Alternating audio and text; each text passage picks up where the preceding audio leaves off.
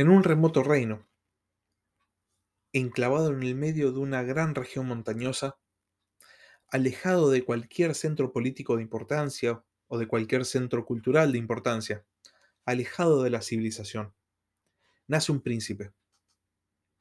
Se dice que el año que este príncipe nació, el cielo fue iluminado por un cometa durante 70 días.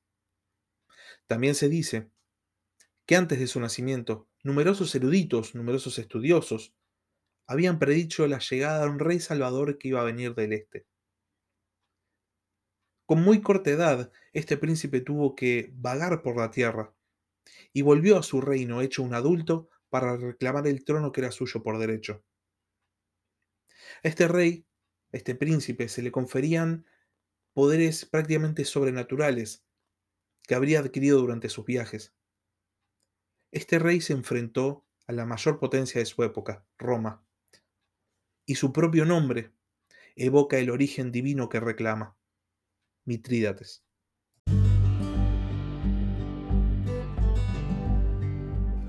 Buenas noches, sean bienvenidos una vez más a la Barba Roja de Barba Roja, un espacio para hablar sobre curiosidades de la historia.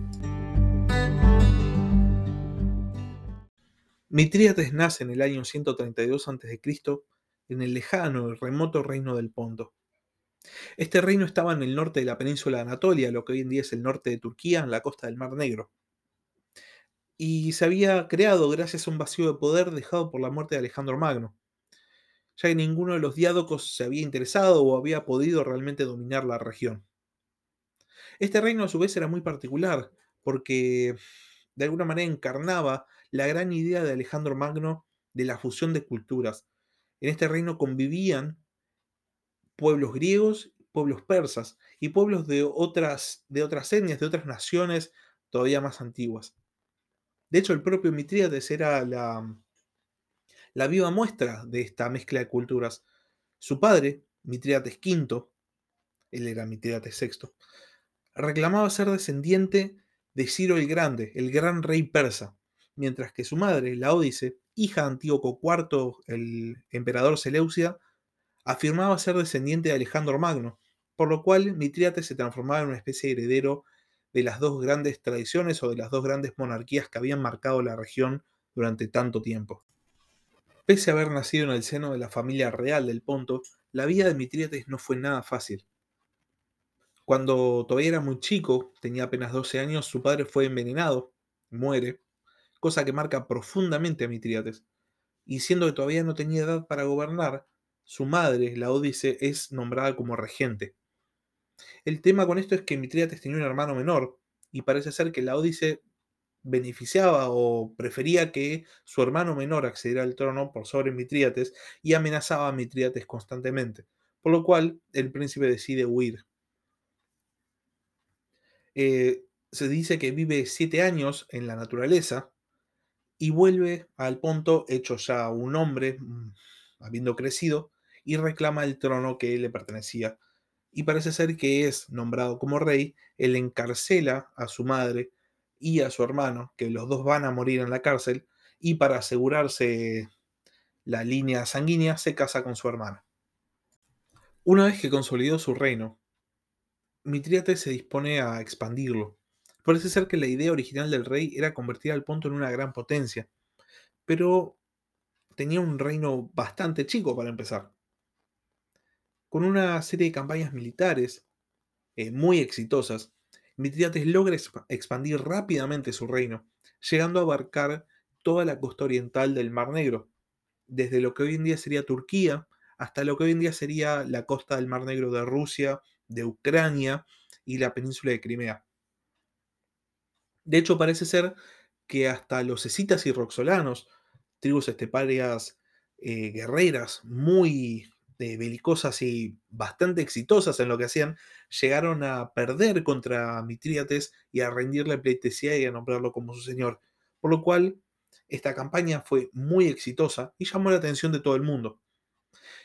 En un tiempo donde todos los estados griegos se venían abajo, donde el mundo romano era el que se estaba expandiendo, donde los grandes imperios salidos de la de la partición del imperio Alejandro Magno como el imperio Seleucia también se venían abajo y donde había un surgimiento de potencias por fuera del mundo griego. El surgimiento de una nueva potencia griega llamaba la atención de todo el mundo, y Mitrídates no era ajeno a esto, por lo cual puso sus ojos en expandirse hacia el mundo griego. La rápida expansión del Ponto llevó a que muchos de los estados griegos de Asia Menor, que eran clientes de los romanos o estaban bajo la órbita de los romanos, se plantearan una decisión. O se ponían del lado de la creciente potencia póntica o se quedaban del lado de los romanos. O había una tercera opción que era jugar a dos puntas. Esto es lo que hizo el rey de Bitinia, Nicómedes, que al principio fingió ser aliado de Mitrídates, pero mientras tanto pactaba una alianza con los romanos anti-Ponto. Parece ser que Nicómedes y Mitrídates se dividieron un par de tierras, pero a la hora de dividirse una tercera reina, Nicómedes traiciona a Mitrídates y llama a los romanos para que lo, para que lo ayuden.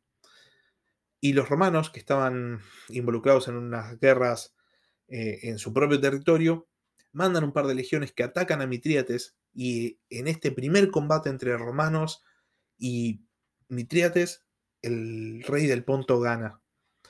Sin embargo, pese a, todo esto, no podía declarar una guerra directa contra los romanos porque Roma estaba en pleno auge y esto iba a significar sin duda que el Ponto, que si bien era una potencia en expansión y poderosa no era para tanto, iba a significar que iba a perder. Sabiendo esto, Mitrídates eh, decide utilizar otra herramienta para ganar influencia, la propaganda. Mitrídates comisiona obras en las cuales se, lo representa como se representaba Alejandro Magno, con la misma postura, con la cabeza de león, em, con rasgos muy similares. Eh, empieza a circular en el mundo griego la historia de un rey, un nuevo rey griego conquistador que viene a restaurar la gloria de Grecia y viene a liberar a los griegos del dominio extranjero. Y aparte empieza a circular en todo el mundo griego la historia de todas las profecías referidas al nacimiento de Mitríades.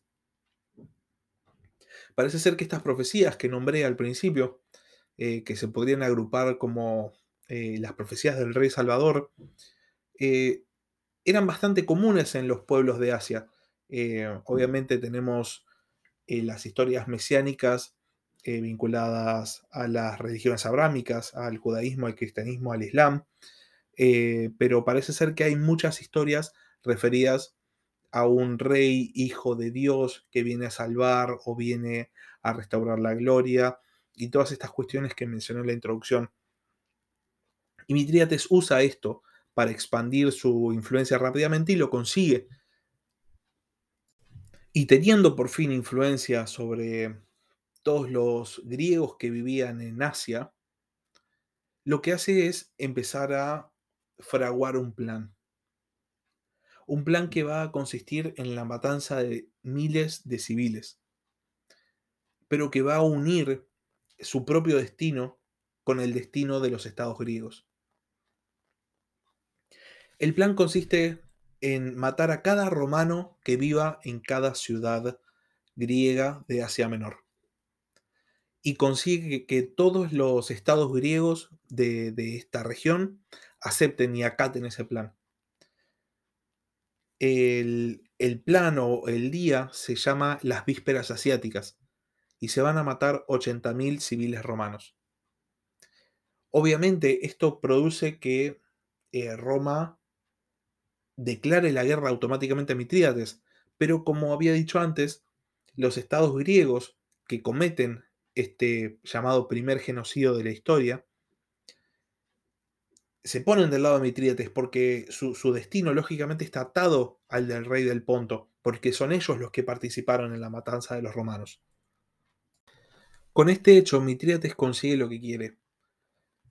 Roma declara la guerra al Ponto y los estados griegos de Asia Menor tienen que eh, posicionarse al bando de Mitrídates. Roma manda a Lucio Cornelio Sila, un muy famoso cónsul romano, al mando de varias legiones a combatir a Mitrídates. Y después de una campaña de cuatro años en las cuales no hay ninguna victoria decisiva y algunas victorias romanas, Sila tiene que volver a Roma porque es el momento en el cual está todo el problema con Mario, eh, muy, un, hecho, un evento muy conocido de la historia de Roma. La cuestión es que Sila firma un armisticio con, con dejando todo en status quo, y deja legiones apostadas en la frontera por si en algún momento hay que retomar el combate. Pero al poco tiempo, el comandante que había dejado Sila al mando de las legiones decide retomar la lucha por su cuenta y Mitrídates, en una rápida campaña militar, destruye a estas legiones. Estas son la primera y la segunda guerra mitridática, de un total de tres guerras. Después de esta rápida victoria, Roma va a firmar una paz con Mitrídates que va a durar bastantes años. Pero finalmente se rompe cuando Roma decide anexionar el reino de Bitinia, este reino con el cual Mitrídates ya había tenido muchos problemas en el pasado. El tema es que cuando el rey de Bitinia muere, deja en herencia su reino a Roma. Por lo cual Roma viene a reclamar la herencia, pero Mitrídates, que no tenía ganas de tener a los romanos de, de vecinos, decide invadir para evitar esta anexión. Los romanos mandan a Pompeyo, al famoso Pompeyo, a combatir a Mitrídates.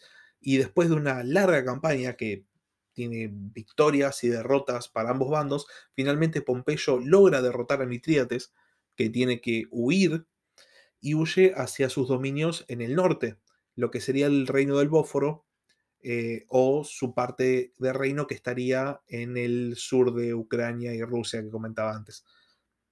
Ese lugar era gobernado por uno de sus hijos a forma de virreinato, por así decirlo. Y cuando Mitrídates le pide ayuda para levantar un ejército, para hacer un ejército de vuelta, para ir a combatir a los romanos, su hijo se niega. Por lo cual Mitrídates no tiene la, una mejor idea que derrocar a su hijo, hacerlo asesinar y nombrarse a sí mismo rey del Bóforo. La cuestión es que esto a su otro hijo no le gusta nada, por lo cual lidera una rebelión contra Mitrídates que se refugia en una, en una fortaleza de este reino y aparentemente se suicida.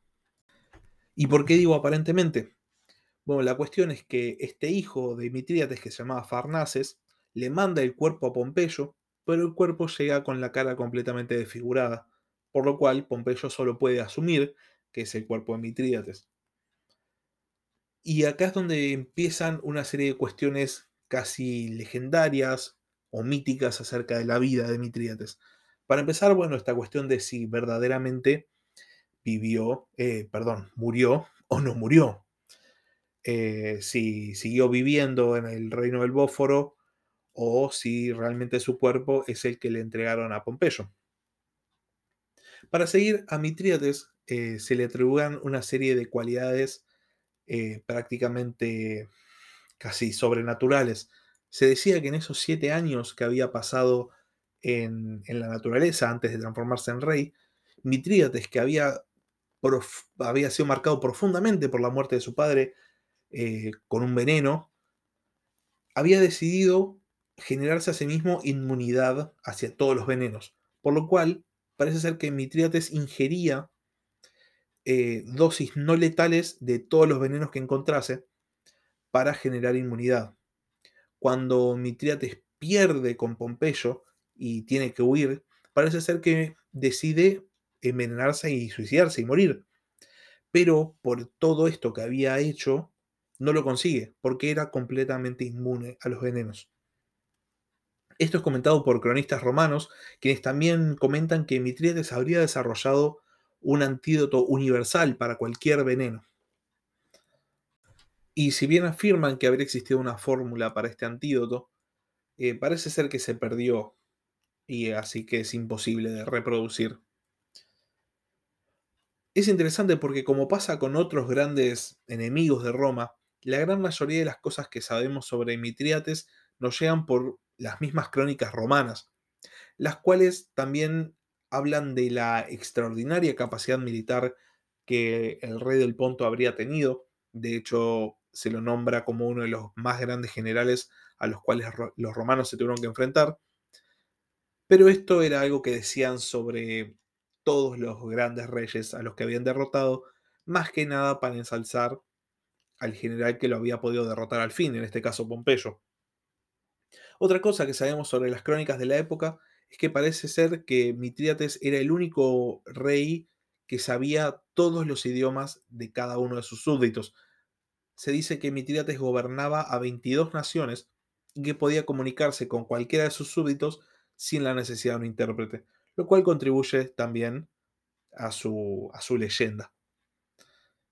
En sí, el legado de Mitrídates no es tanto el de un genio militar, sino el de, podríamos decir, un genio político, alguien que supo usar su, propia imagen y supo usar más su inteligencia para transformarse en uno de los más grandes enemigos de Roma.